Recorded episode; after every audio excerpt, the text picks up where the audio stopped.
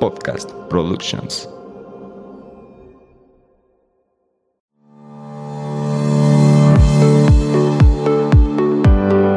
Hola, bienvenidos a Nutrir con Mente. Yo soy Rocío Castillo. Y yo Fernanda Calzada, dos amigas nutriólogas que quieren quitar toda esa información chatarra con la que día a día nos alimentan.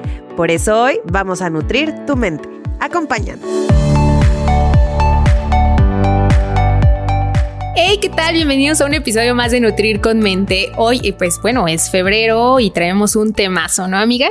Sí, es un episodio especial por el Día del Amor y la Amistad. Y la verdad es que nos encanta, en primera, la invitada que tenemos el día de hoy. Ahorita les vamos a platicar quién es. Y en segunda, sabemos que este tema les va a encantar a todos y a todas porque como que es una continuación de, del episodio de la temporada pasada del psiquiatra, porque el psiquiatra, pues ahí hizo de las suyas cuando los novios nos cortaron. Totalmente. Entonces, eh, tuvimos mucha respuesta en redes este, sobre este tema y se nos hizo muy importante que como ya es casi 14 de febrero, pues obviamente la salud emocional viene muchísimo por parte de las personas que nos rodeamos y la pareja prácticamente está 24/7 con nosotros, ¿no? Totalmente. Y bueno, para este temazo, pues también tenemos a una invitada.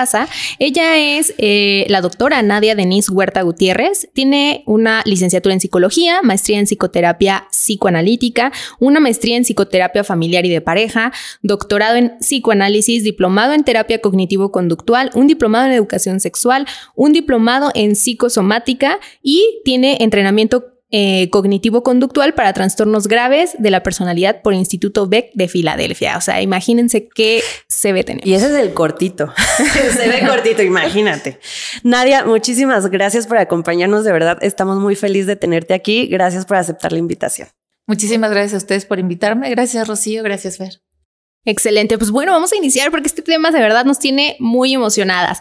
Queremos iniciar con una pregunta, este, Nadia. ¿Puede tu pareja afectar tu salud emocional y, física? ¿Ustedes qué creen? Ah, bueno, a mí por experiencia personal. La verdad, sí. ok. Sí, claro que sí, sí puede afectarla. Eh, lamentablemente ha sido una situación que se ve más actualmente porque estamos más informados, porque ya hay mucho más la cultura de asistir a una terapia, una psicoterapia, ir al psiquiatra, al neurólogo, pero esto ha sido de toda la vida.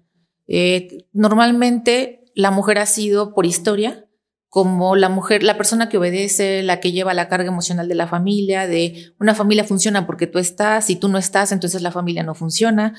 Tú no tienes derecho a enojarte, debes de ser la mamá sonriente, debes ser la esposa complaciente debes de ser la novia que siempre está arreglada, la que siempre está sonriente, porque si no llega otra y te lo gana. O sea, que siempre como competencia y siempre tratando de ser lo mejor, estándares muy altos de belleza, de emocionales, de salud, de eh, hasta para hacer qué hacer, la comida, todo eso. Entonces el estrés que se llega a tener es muy alto. Entonces sí, sí, una pareja sí te puede enfermar mentalmente y físicamente. Sí, como esta parte de querer buscar siempre validación por parte de la pareja y ser nosotros la pareja perfecta, ¿no? Exactamente. No, y es súper fuerte, creo esto, porque en algún punto te drena toda la energía. Sí, exacto. Y si se fijan, también luego entre mujeres estamos compitiendo. ¿Quién es más bonita? ¿Quién es más delgada? ¿Quién es más alta? ¿Quién tiene más no sé qué? Entonces, la verdad es que no solo es la parte de la pareja, sino nosotras mismas nos complementamos al entrar a la parte como estricta de, de la competencia, ¿no? Entonces, en esta parte sí les digo, si la pareja te puede enfermar, pero acuérdense que para bailar un tango, una quebradita o lo que sea, se necesitan dos. Entonces no puede ser como que, bueno, tú bailas tango y yo quebradita y a ver cómo le hacemos. No. Ajá, entonces en esa parte sí te enferma. ¿Qué sucede? Por ejemplo, si empiezas a tener una relación de pareja muy estresante, controladora, lo que actualmente algunas personas le llaman tóxica, entonces sucede que la persona empieza a estar en estrés. Y cuando ese estrés es muy, muy intenso, empieza a haber situaciones a nivel neurofisiológico que te empiezan a desajustar neurotransmisores y algunas otras cosas más que me imagino que el psiquiatra les, les podría comentar o un neurólogo. Y entonces aquí al haber este desajuste, empezamos a tener pensamientos irracionales o distorsionados como del, es que si no hago las cosas bien, es que de seguro no hice esto, es que a lo mejor me va a cambiar por otra, es que si no sé qué, y entonces empezamos a tener pensamientos acusatorios de que a lo mejor es mi culpa y empezamos a estresarnos y empezamos a sentirnos tristes o me dejó por la otra o me hizo no sé cuántas cosas y entonces ante esos pensamientos a fuercitas vamos a desarrollar emociones. a detonar emociones y las emociones pueden ser, eh, por ejemplo, ansiedad, tristeza, dolor, miedo, angustia. Y entonces a partir de ahí empezamos a tener conductas como de no me quiero levantar, qué puedo hacer para, para estar con él, le empiezo a llamar, lo empiezo a perseguir, está en línea, no está en línea. Y hago toda una cadena conductual de pienso distorsionado, detono emociones que me generan dolor y entonces empiezo a tener conductas que no son como muy racionales también, no son muy adecuadas y ahí me voy. Empiezo como bola de nieve hasta que detono ya una tristeza profunda, un trastorno de ansiedad o un trastorno del estado de ánimo, estrés postraumático cuando fueron violentadas, este, o algunos otros síntomas, dejar de comer, insomnio, comer de más. Y por supuesto que esto te va a dejar el insomnio, gastritis, vómito, este, baja de peso o subida de peso, cefaleas, entre otras cosas. Y todo esto, bueno, aquí mi, pregunta genuina es, ¿todo esto desaparece únicamente con terminar esa relación o si hay un trabajo personal que se debe hacer? Depende de, la personalidad de, de, la pareja, bueno, de cada uno de los de la pareja. No es lo mismo una persona que tiene mucho más recursos y que dice esto no me viene bien y yo me retiro, aunque no sé, seis meses dure llorando y me tenga que retirar a que yo sea una persona, por ejemplo, estoy dependiente, por supuesto que no lo voy a dejar ir porque para mí esa persona representa parte de mi vida y si dependo de él, porque así lo pienso, distorsionadamente así lo pienso, entonces en ese momento yo voy a decir, no lo puedo dejar ir porque él me ayuda, él me saca de problemas, él siempre está conmigo, ¿qué voy a hacer si, si, él no está? Y depende de la dependencia o depende si hay algún otro trastorno, como un trastorno límite. Puede ser desde el por favor no te vayas, si te sigo, hasta el si te vas me mato y es literal.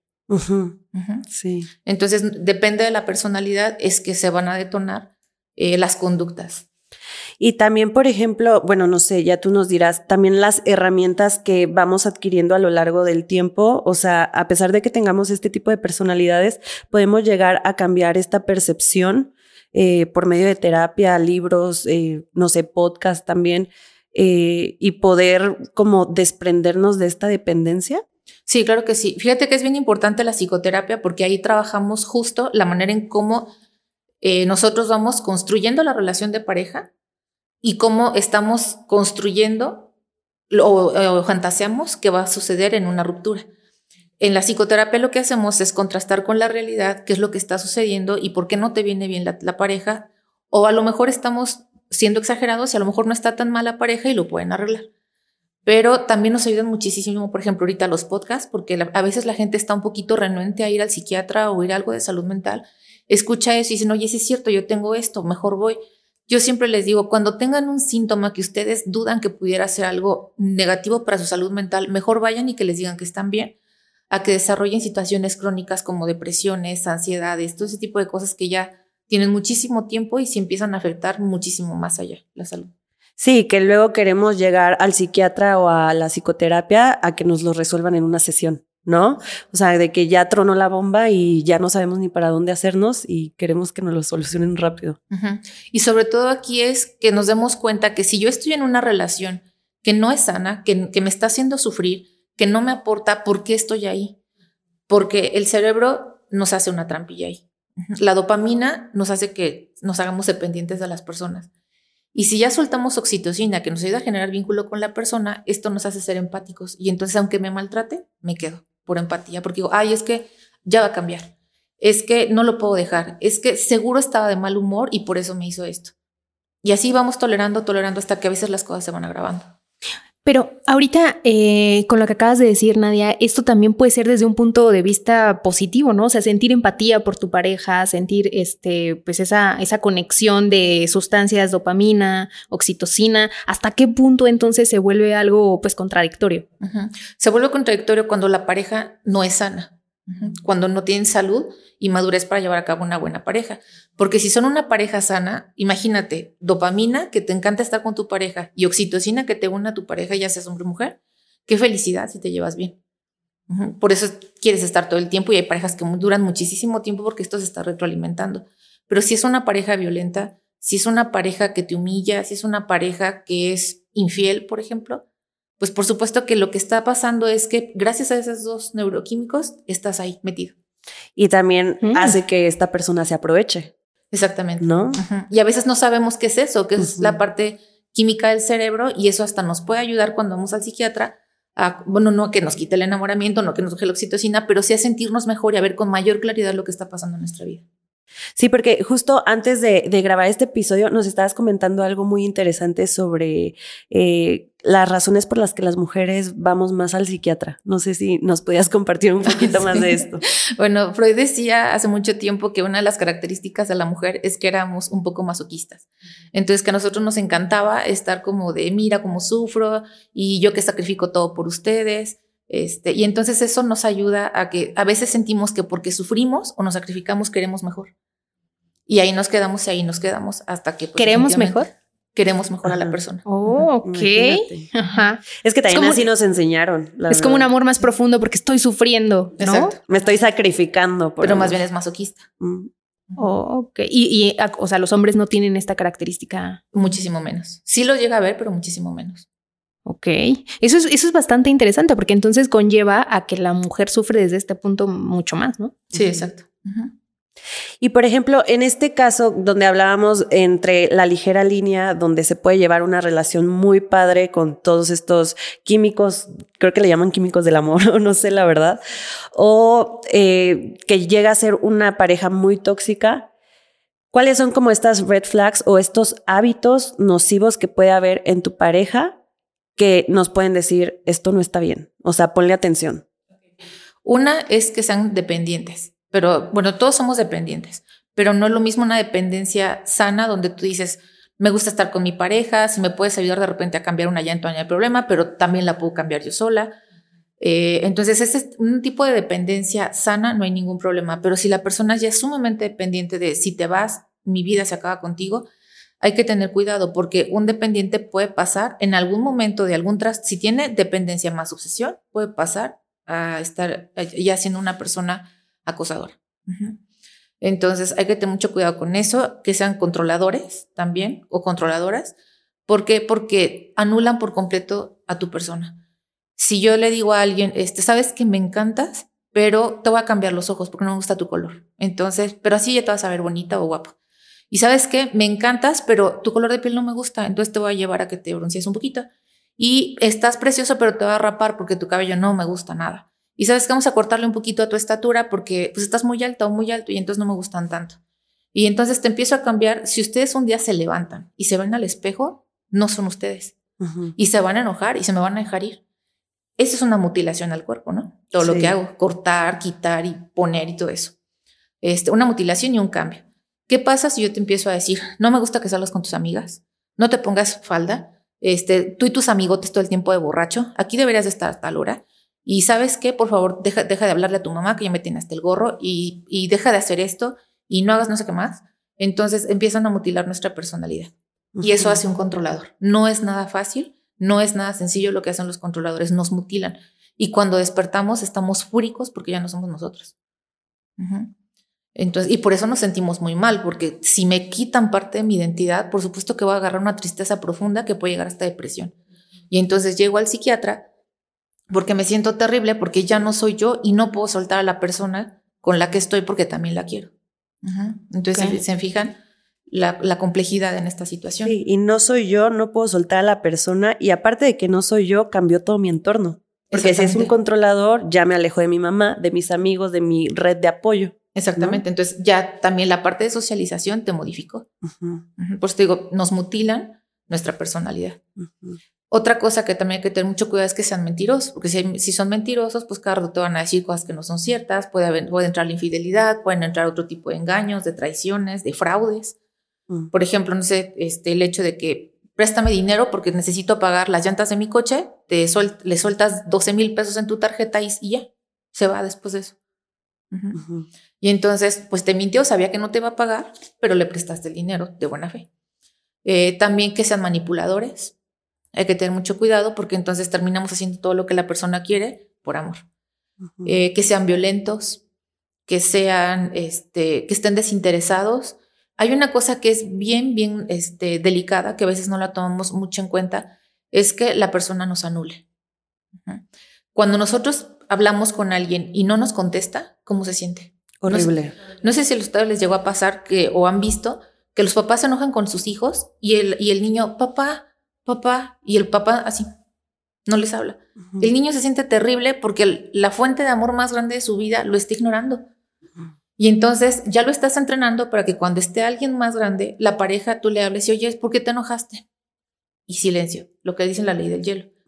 Esa es una de las agresiones más fuertes que hay, porque de verdad sabe que te sientes mal, le estás hablando y te anula por completo y sabe lo que estás sintiendo y lo hace a propósito.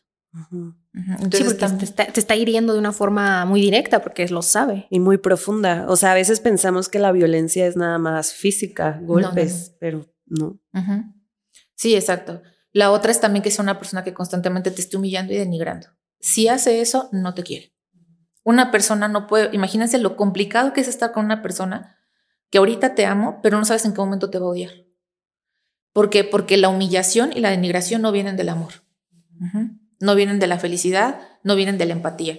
Vienen del enojo, vienen del odio, vienen del desprecio. Y entonces en el momento en el que te humilla y te denigra es porque en ese momento estás sintiendo desprecio y denigración hacia ti. No hay vuelta de hoja. ¿Cuáles pueden ser signos de humillación? De humillación que te digan, ¿sabes qué? Estás bien gorda. Mira, ya, mira, te ves bien celulítica. Mira, te ves, este, estás, estás más bajita que todas tus amigas. Este, ay, los dientes los tienes bien feos.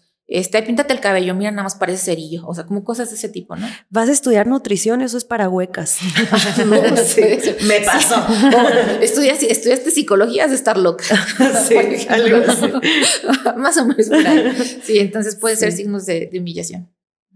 Sí, o sea, decirte cosas que realmente probablemente ni siquiera sean ciertas y que no vas a poder cambiar en ese momento. O sea, ¿por qué te dice algo de tu físico si ni le preguntaste y no lo vas a poder cambiar ahí? Entonces siento que viene una humillación enorme y más por esta persona que buscas tanta validación. Exacto. Y cuando nosotros queremos a alguien, somos empáticos, porque hay oxitocina. Si la queremos, jamás le vamos a decir algo así. Sí. Piensen en la persona que ustedes más quieren en su vida y lleguen e insultenla. ¿Cómo se van a sentir ustedes? Creo que ni siquiera pueden. Entonces, si alguien nos humilla de esa manera o nos denigra, no es amor, siente desprecio en ese momento. hay, que tenerlo, hay que ser muy, muy realistas con nosotros porque cuando estamos enamoradas o que somos dependientes, perdemos objetividad. Idealizamos todo. O lo racionalizamos. Yo me voy a regresar tantito a esta parte del, mentiroso y voy a tocar este punto que también es importante de la infidelidad. ¿En qué, o sea, de qué manera afecta la infidelidad a la persona que la sufre? Eh, la puede afectar de muchas maneras. Eh, pueden desarrollar hasta trastorno de estrés postraumático por el evento que es. Son situaciones de duelo muy complicadas que llegan a durar a veces hasta cinco años. Porque muchos te dicen, un duelo dura seis años, por infidelidad no, por infidelidad no, ninguno te va a durar seis años. Un perdón rápido, una tranquilidad rápida es sospechosa, como decía Walter Rizzo. ¿Por qué? Porque ya no estás vinculado. Ah, ok. Ya no hay amor, entonces no, no hay problema, porque te voy a sacar alguna otra ventaja. Pero si de verdad hay amor, y te vas a quedar es porque hay vínculo o hay alguna otra necesidad que tú tienes de esa persona. Puede ser estatus, puede ser seguridad económica, alguna otra cosa. Pero una persona que de verdad ama es devastador porque el darte cuenta de que te están mintiendo, de que mientras tú confiabas estaban con otra persona. Eh, en el área, por ejemplo, de educación sexual, que, que les comento que también tengo, bueno, pues ahí nos enseñaron que si te son infieles, vete a hacer un examen este, un papá Nicolau o como hombres van a hacer un examen también, porque no saben ustedes si les transmitieron algo. Entonces, desde que físicamente te tienes que cuidar inmediatamente, ir a ver que no traigas nada, hasta ahora la persona con la que duermes es uno de tus peores enemigos. Se estuvo burlando de ti, estuvo riéndose de ti y te estuvo mintiendo. Eh, es más, eh, hay gente que dice, ¿sabes qué? Prepárame la maleta, amor, porque me voy a ir a tal lugar a trabajar. Y ahí tienes a la esposa o al esposo ayudándoles a hacer algo para que se vaya con el otro. O sea, ya hasta ese nivel de descaro. Échame la mano porque me tengo que ir con la otra persona.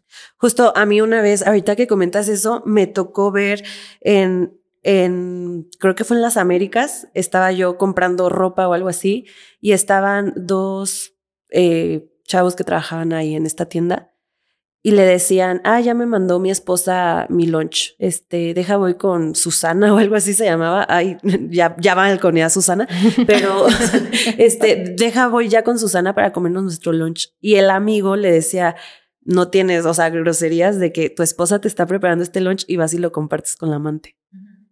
De hecho, hace como más o menos seis meses entré a la conferencia con un investigador privado para que nos dijera todo lo que él observa en este tipo de relaciones, porque los contratan mucho para eso. Y decía que ha visto mujeres sentir más desgarro emocional por una infidelidad cuando cacha al esposo que por la muerte de un hijo. Wow. Entonces, ¿para qué? Porque muchas veces es más importante tu pareja que un hijo y no es porque no quieras al hijo, sino por la importancia que tiene tu pareja, es tu proyecto de vida. Tu hijo va a crecer y se va a ir y te dará mucho gusto que se vaya, pero tú esperas a lo mejor hasta envejecer con tu pareja y de repente te tumban esa fantasía, ese anhelo que tienes, esa idealización. Entonces a ella se les viene el mundo abajo porque era toda, todo su proyecto de vida. Y no está mal si agradamos a tu pareja. Sí, es algo natural, ¿no? Es una decepción. Entonces, aquí lo que acabas de, bueno, me, regreso también tantito porque una forma de no amor es, el desinterés. Entonces, si tú perdonas una infidelidad rápidamente es porque no hay interés por esa parte, entonces no hay amor, ¿cierto? Sí, porque eh, la parte del perdón implica pues poderte recuperar de toda una desilusión, de todo lo que sucede. Y aparte, eh, ¿Qué sucede mientras está perdonando una infidelidad? Hay aspectos paranoicos de qué estás haciendo, con quién estás hablando, quién te mandó un mensaje, por qué llegaste cinco minutos tarde, con quién vas a estar, si te fuiste, no te fuiste. Todo ese proceso es muy doloroso. Entonces, estar cuidando que no, que no se vaya a ir otra vez con la otra persona, que no te la vayan a aplicar otra vez, el miedo a la pérdida, el miedo al abandono. Entonces, de verdad es un proceso muy, muy fuerte que las personas que les, que les han sido infieles tienen que tolerar. Sí, esta parte de intentar volver a confiar. Exactamente. Y no caer en la locura. Exactamente. Oye, y ahora vámonos desde la otra parte de la persona que eh, comete la infidelidad. De, o sea, ¿qué, ¿qué, aspectos psicológicos tiene que tener una persona que, que llega a faltar ese compromiso, esa conexión que tenía con una pareja que, entre comillas, amaba? O ama. no sé si hay un perfil psicológico como tal. Los narcisistas lo pueden hacer mucho más fácil. Este, porque ellos lo que buscan es su propio placer y les cuesta trabajo conectarse con los demás pero no quiere decir que las demás personas no lo puedan hacer. Lo puede hacer cualquier persona siempre y cuando se decida. Y sobre todo el manejo de valores. Los valores que te han inculcado y que tú eh, aplicas con tu pareja, sobre todo eso. Si, es una persona que realmente no aplica mucho los valores en su vida, ahí sí. Podemos. Si es mentiroso, no es honesto, eh, lo ves que es desleal con alguien más, ten mucho cuidado, porque pues la infidelidad es todo eso. Fíjate que yo siempre he dicho me fijo mucho en las personas cuando conozco a alguien, cuántos años de amistad tienen con, pues, con su círculo. Y cuando veo que alguien está cambia y cambia y cambia de amigos. Red flag. Ajá, para mí es una persona en la que no puedo confiar a pesar de que no lo conozco. ¿Está bien eso? sí, está bien. De hecho, es algo que yo les digo. Cuando tú tienes, o bueno, alguien te está pretendiendo, si les digo, checa todo su entorno y entonces te das cuenta si sí si, te gusta su entorno o no, porque también no se vale que digas, ah, yo quiero a Juanito, ¿no? Entonces, como yo quiero a Juanito, quiero que Juanito deje de ser quien es para que sea como yo quiero que sea, porque yo quiero que sea mi novio, pero quiero que sea como yo quiero. Ajá, entonces también no está bien. Si a mí no me gusta el entorno de Juanito, pues ya sé que la vida con Juanito muy posiblemente no se va a dar. Pero si es, por ejemplo, si, si no te gusta que tomen y lo conociste en un bar, entonces como de, ¿cómo se te ocurre que no va a tomar, no? Claro. entonces, este, cómo se lleva con sus amigos, cómo se lleva con las mujeres, cómo se lleva con los hombres, qué tantos valores aplica en su vida, es trabajador o es estudioso, cómo trata a sus papás, si tiene hermanos menores, cómo los trata, algo que dicen mucho en internet, cómo trata a la gente que le, le da un servicio, sea el que sea. Entonces, todo eso nosotros lo podemos ver. Y si no nos agrada lo que hace, si, si vemos que a todo el mundo le miente o que es prepotente o que humilla a las mujeres o a otros hombres o que no trata bien a sus papás, definitivamente ¿Cómo esperamos que nos trate bien a nosotros? Ajá, como por qué lo haría contigo. Exacto. O por ejemplo, cuando sabes que estás con alguien y le tiene una demanda, eh, una, una, demanda por pensión alimenticia y tiene un año y medio que no la da y se anda escondiendo y después tú quieres que a ti te trate bien y que sea generoso. y responsable. Exacto. Y separación responsable. sí, exacto. Ajá. No, es, sí, eso dice demasiado de, de la persona y creo que es un muy buen tip para poder decidir si queremos enrolarnos o no en una relación con. Sí, totalmente. Ahorita mencionaste, Nadia, de los narcisistas o esta personalidad narcisista. ¿Y ¿Cuáles serían los puntos o características de este tipo de personalidad? Fíjate que son personas que normalmente eh, tienden un tienen un vacío existencial muy fuerte. Esto se gesta en la niñez. Entonces siempre van buscando admiradores en su vida. Más que una pareja, buscan un admirador. Entonces, eh, buscan a alguien que les esté aplaudiendo, que les diga que es lo máximo. Son personas que les cuesta trabajo relacionarse emocionalmente de manera sana con los demás, respetarlos, darles su valía como seres humanos. Son personas superficiales, algunas son mentirosas, algunos tienen rasgos antisociales también. Entonces, este, sí son personas que hay que tener cuidado con ellas porque sufren también mucho por su misma personalidad pero si son muy superficiales y tienden a cosificar mucho a las personas. No los ven como humanos, sino como un objeto del cual se van a servir. Ok. Imagínate qué peligro. Sí. Caer en manos de un narcisista. Sí, exacto. Y son relaciones muy dolorosas. Yo creo que hasta más que los, que los violentos. Bueno, bueno, cada, quien, cada, quien tiene, cada uno tiene lo suyo. Oye, Nadia, y por ejemplo, ¿qué recomendaciones nos podrías dar o consejos para poder mejorar una relación en pareja ya hablamos un poquito de todo lo que tenemos que, en todo lo que nos tenemos que enfocar, ¿no? Entonces, ¿cómo podemos nosotros eh, mejorar nuestra relación de pareja actual o bien podernos vincular en un futuro de una forma mucho más sana? Lo primerito que tenemos que hacer es hacer una autoobservación, un autoanálisis. ¿Quién soy yo? y qué es lo que necesito y qué es lo que ofrezco. Yo muchas veces les digo, a veces andamos buscando el príncipe azul, pero no queremos ser la princesa rosa. Entonces, pues no estamos parejos. En, ese sentido es, a ver, ¿quién soy yo? ¿Cuál es mi personalidad? ¿En qué tiendo a fallar? ¿Cuáles son como mis conflictos más comunes? Soy celosa, soy insegura, soy controladora o controlador, lo que sea, ¿no? Este, y en ese sentido también revisar a quién voy a tener de pareja. Porque finalmente yo siempre les digo, si se gustan, palomita. Si se caen bien, palomita. Pero si las disfuncionalidades checan, palomita. ¿A, qué, ¿A qué se refiere eso de disfuncionalidad? Por ejemplo, está el que es la coqueta con el celoso. puede ser.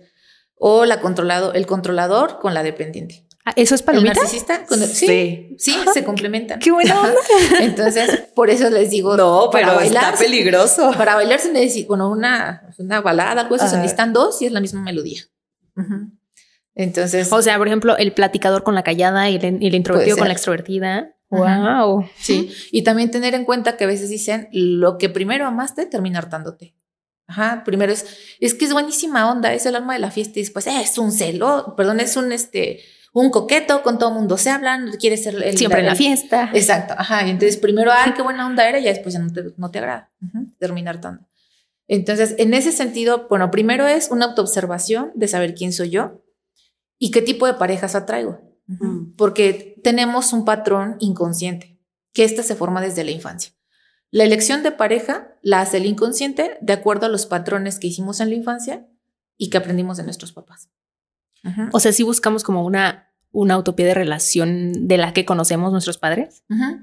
Sí, cuando nosotros decimos, porque siempre me tocan los mismos, no es que te toquen, el inconsciente dijo, mira, ese está perfecto para ti porque te sabes llevar bien con ese, y entonces tú vas y es así, sí, cierto. Es con el que haces clic. Exactamente. Ajá. Entonces, para tener buenas relaciones de pareja, bueno, está la autoobservación. La otra es, yo siempre les digo muchísimo, revisen los valores que maneja la persona. Yo no, mis amigas no son porque si está alta, bajita, güera, morena, tiene dinero, no tiene dinero, no. Tiene que ver con que son personas que son similares a mí, que me aguantan mis berrinches, que les puedo hablar cuando quiera y ahí siempre van a estar. Quiere decir que son leales, que están conmigo, que son empáticas, que me acompañan, que me comprenden, que me apapachan. Entonces, pues, honestidad, empatía, amor, lealtad, este, felicidad, todo eso lo tengo con ellas. No es, algunas personas dicen, bueno, y no son amistades, son compañeros que, eh, no sé, eliges a alguien por su estatus o lo que sea, ¿no? Pero un amigo amigo lo escoges por los valores que ejerce contigo. Entonces, igual con la pareja. Si la pareja no ejerce valores contigo, no va a funcionar de ninguna manera. O es un negocio, es otra cosa, es un contrato. Pero no es una relación de pareja. Entonces, lo primerito que tenemos que hacer es ver qué tipo de valores este, maneja la persona para saber si yo puedo estar ahí o no. Lo primerito que buscamos es el clásico, la persona honesta, respetuosa, fiel, no sé qué, revisa si lo hace. Si no, no puede ser con todos así, digo diferente y contigo no. Es su personalidad. La otra es la comunicación. En la comunicación tiene que haber empatía para que si el otro me está diciendo que sufre cuando yo hago algo, lo pueda entender y pueda parar ese comportamiento. La comprensión de lo que me está diciendo la persona y no lo que yo considero que está sucediendo. La capacidad de escucha y la posibilidad de retroalimentar y el respeto. La otra situación sería también qué tantos ah, eh, pueden ser amigos. Mm. Eh, una relación de pareja tiene que ser tu amigo, tu confidente, con quien te diviertes, con quien sales y puedes estar todo el día y te, te sientes feliz, que te apoya. Este, o sea, lo que haces con un amigo lo, lo tienes que hacer con una pareja. Mm. Y la otra es el compromiso. Si la persona no tiene compromiso contigo, compromiso es que sea cuidadoso, que sea tierno, que si necesitas algo ahí está, que se preocupa genuinamente por ti, todo eso. Si no está toda esa parte, definitivamente no estás con una pareja, estás con, una, con un compañero de vida que, como un roomie, por ejemplo, ¿no? Ajá, un roomie. Sí, que no hay. ¿Y la parte sexual juega un, por- un rol importante? Sí, por supuesto que también la parte sexual juega el rol importante, pues obviamente de respeto, de compatibilidad, pero ahí hay que tener pues también como cuidado, ¿no? Como del eh, la- el cuidado de la parte sexual de no lastimar al otro, de ser compatibles, de no hacer actividades, no forzar al otro a hacer actividades que no quiera, porque entonces ahí empieza a ser una situación abusiva. Pero sí, sí es muy importante. Ok, o sea, estos son como los cinco pilares que, que tendría una, una relación importante. Qué bueno saberlo. Sí, y se me hace súper importante, Nadia, y otra pregunta que a mí me surge, porque, bueno, les quiero platicar que Nadia es mi famosísima terapeuta.